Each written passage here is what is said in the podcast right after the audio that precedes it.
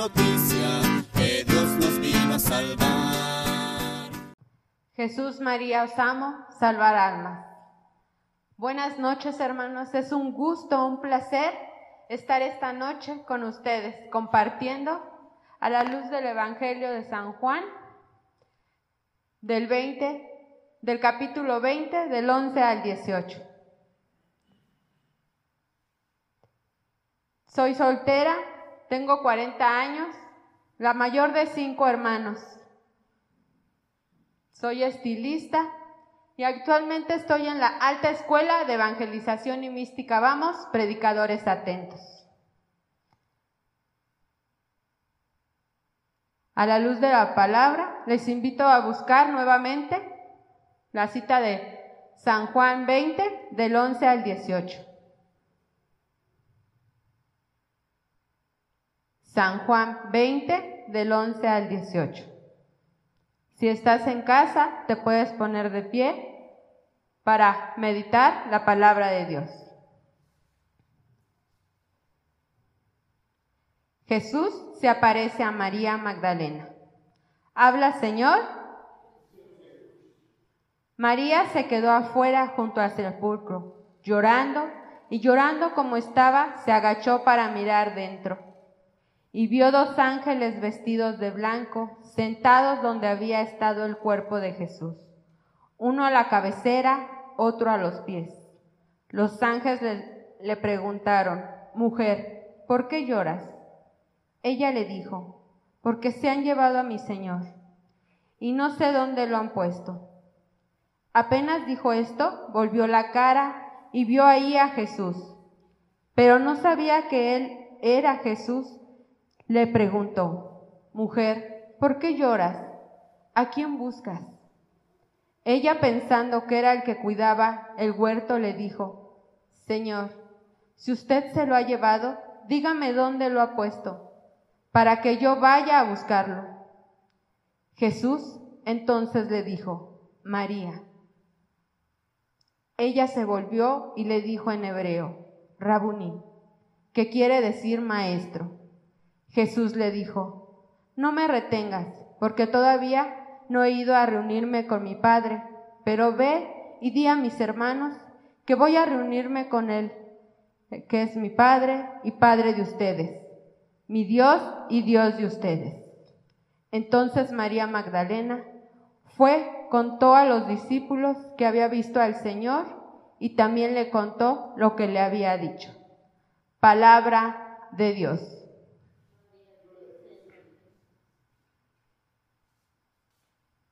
Este personaje singular, partícipe de la pasión, muerte y resurrección del Señor, pero ¿quién es María Magdalena? ¿Cuál es su identidad de María Magdalena? Los evangelios nos han ofrecido pocos datos de ella. Nos hablan que ella es de un pueblo de Migdal, cerca junto al lago de Galilea. También San Juan nos dice que es la mujer adúltera, adúltera que narra el Evangelio de San Juan, que la, la salvó de ser apedreada. También la tradición nos la, nos la pone como la pecadora pública que llega a casa de Simón Fariseo, que lo ungió con sus perfumes y la secó con sus cabellos. Sea pecadora o no, pública o no, lo que nos interesa más de ella es cómo era, lo que le destacó en este momento de la resurrección del Señor, de la pasión y muerte del Señor. Lo voy a dividir en tres puntos. El primer punto es, María Magdalena pertenecía a los discípulos del Señor. Ella era de ese grupo que estaba con el Señor. Lucas, San Lucas 8 del 1 al 2 nos los dice y nos habla que su nombre es el primero que aparece. María Magdalena era servidora del Señor. Nos dice también que ella fue, a ella se le expulsaron Jesús siete demonios. ¿Cuántos demonios tienes tú, hermano, que me miras? Que quieras que Dios hoy expulse de ti. Ella se liberó de todo eso que tenía. Por eso estaba tan agradecida con Jesús. Por eso ella quería servirle y agradecerle todo lo que él había hecho por ella. Esos espíritus que le que la apartaban de él, que la alejaban, Jesús los hizo a un lado. Fue la esperanza de María Magdalena. Hoy puede ser tu esperanza tuya, hermano. Hermana María, Guadalupe, Socorro, Esperanza, Rosy, Héctor, puede ser tu esperanza. Solo tú sabes qué demonios tenemos. La soberbia, la avaricia, la envidia, la gula, la tibieza, hermanos. ¿Cómo está nuestra tibieza? Pero ella fue muy agradecida. Se habla más de su agradecimiento. Jesús es tu esperanza ahora. Porque para ser libres nos liberó Cristo, nos dice Gálatas. Ella se llenó de agradecimiento, de humildad, de servicio, de gratitud. Nosotros, ¿cómo somos en casa? ¿Cómo es nuestro servicio?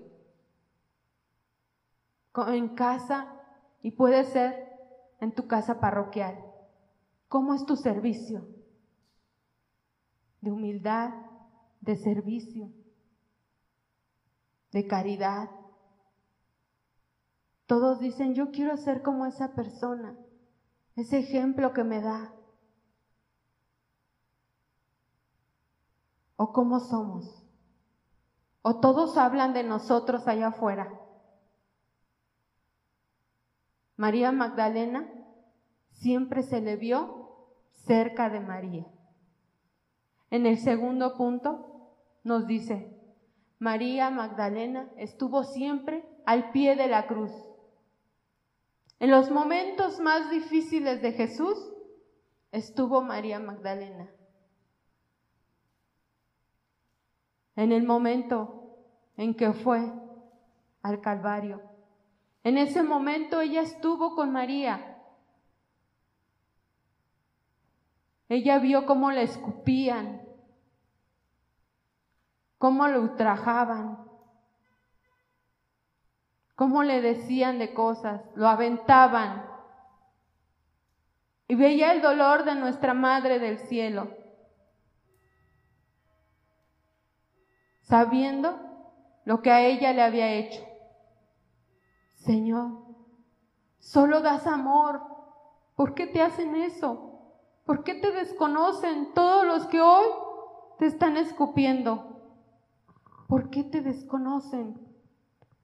Si tú has hecho maravillas en ellos, ¿cuántas cosas tienes tú que agradecerle hoy? Los alimentos que te ha dado hoy, el trabajo que tenías o que has perdido a lo mejor, porque a lo mejor vendrán cosas mejores. Dios no se equivoca. Él es nuestra esperanza. Él sabe por qué nos los da y por qué no los quita. Él sabe, no tengas miedo, hermano. Él solo vino a dar amor. ¿Y qué recibió? Azotes. Esa sangre que derramó por ti y por mí, que María Magdalena vio cómo se esparcía en el suelo. Sangre que somos valiosos para ti, para mí. Cada gotita de sangre eres tú y yo, porque somos valiosos para Jesús. Porque le dijo, Señor, Papá Dios, todo esto que estoy pasando es por mis hermanos. Que ninguno se pierda, porque yo los amo. María Magdalena había notado eso. Y ella lo había vivido. Tú lo has vivido. Margarita, Santiago, Josué, Arnold, tú que me escuchas.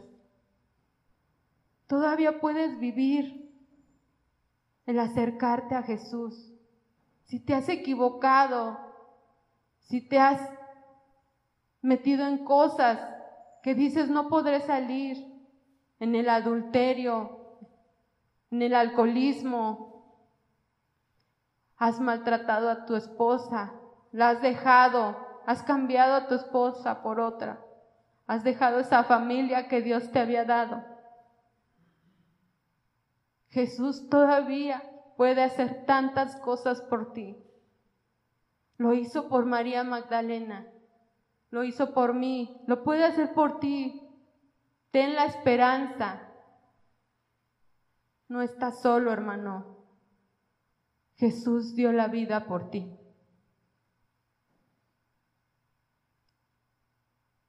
María Magdalena también nos dice en el Catecismo de la Iglesia Católica, en el numeral 641, que estuvo con todas las mujeres perfumando el cuerpo del Señor.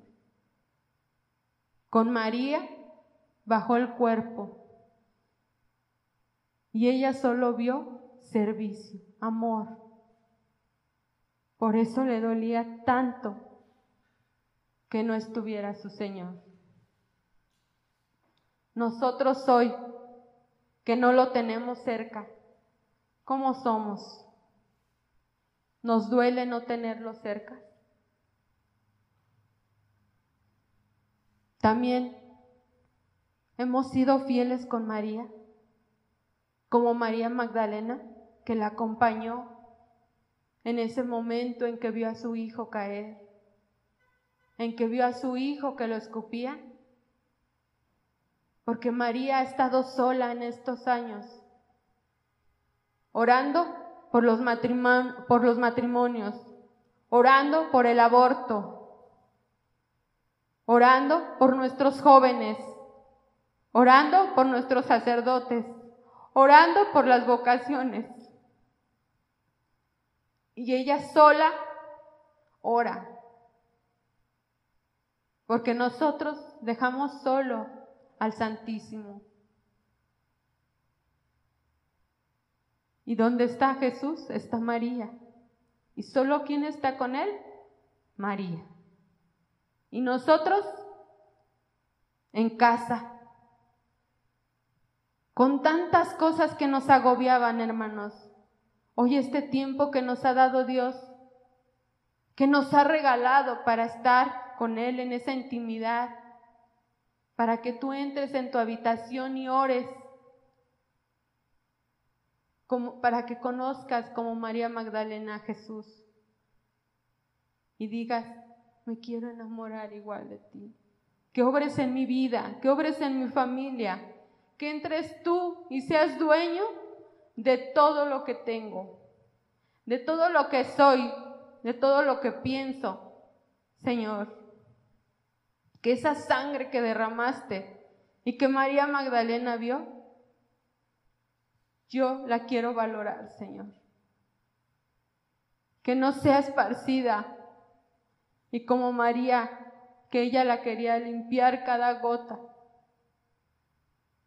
Y que así como María ora por cada uno de nosotros, nosotros aprendamos a, no dejar a María sola en el cenáculo de la oración, en esa oración, porque todos estábamos ocupados. Hoy entra a tu habitación y ora, ora con Él, conócenos. En el tercer punto, hermanos, María Magdalena fue la primer testigo que cambiaría la historia para siempre. Ella se ha convertido en la embajadora del mensaje. Esa mañana se apresuró al sepulcro del Señor. La vemos llorar. También se han llevado a su Señor. Los evangelios dicen que era un joven misterioso, ese joven jardinero que pensó ella que se había robado el Señor. Y en forma de reclamo le dice, ¿a dónde se han llevado a mi Señor? Y ella le dice, no había reconocido que era Jesús. Jesús, el que estaba diciéndole, ve y diles a tus hermanos que me voy a reunir con mi Padre e iré con ustedes a Galilea. Pero este Evangelio de San Juan también nos remonta al cantar de los cantares con María Magdalena. A ese versículo 3, a ese capítulo 3, donde una enamorada busca a su enamorado. Y les dice a los, centinelas, si lo han visto, si lo han visto por las calles, díganme, porque lo estoy buscando. Díganle que lo estoy buscando. Y si saben dónde está, llévenme. Llévenme. Nosotros qué tan enamorados estamos de Jesús. Ella daba la vida por él. Nosotros, ¿qué damos ahora? ¿Qué damos a nuestros hermanos? nos has invitado a entrar en nosotros mismos en estos días para enamorarnos más de Él, para que Jesús entre, para que tú lo conozcas. Ella fue y le dijo a los apóstoles, Cristo ha resucitado. Alégrense, Cristo ha resucitado. Nosotros, ¿cómo estamos, hermanos? Tengamos esa esperanza de que Jesús ha resucitado, de que Jesús está cerca de nosotros, que todo esto va a pasar y que cuando salgamos vamos a estar más llenos de Él.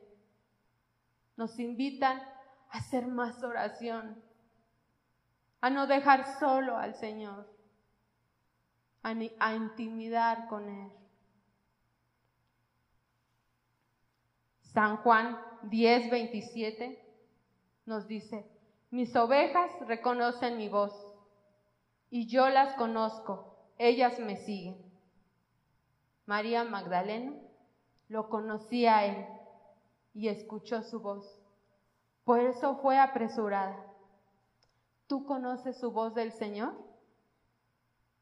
Y si no la conoces, hermano, te invito a que la reconozcas, a que tú lo dejes hablar, a que tú calles tu boca, Señor, a que tú calles tu boca y Él hable, a que lo dejes que entre en ti. Mis hermanos, tres cosas que recordar de María Magdalena. Que en momentos difíciles podemos permanecer de pie de la cruz si estamos tomados de la mano de la Virgen María. El segundo punto, que en los momentos difíciles podemos conocer a los amigos, aquellos amigos que no se van ni en las buenas ni en las malas, Y en tercer punto, lo último que nos enseña es que la esperanza no muere. Y si llegase a morir con Cristo, la esperanza volverá a resucitar. Yo te puedo compartir, hermano, que en estos en el tiempo de la de que todo estaba normal, mi vida era arriba y abajo. Ya no hacía mi rosario, ya no hacía mi oración al Sagrado Corazón. Al escuchar al Padre Güences que nos invitaba a orar en cada misa, yo me acerqué a mi oración. Ya Jesús empieza a hablar desde antes. Como escuela debemos hacer oración, se nos invita. Pero dices, ahorita lo hago, ahorita lo hago como todos nosotros.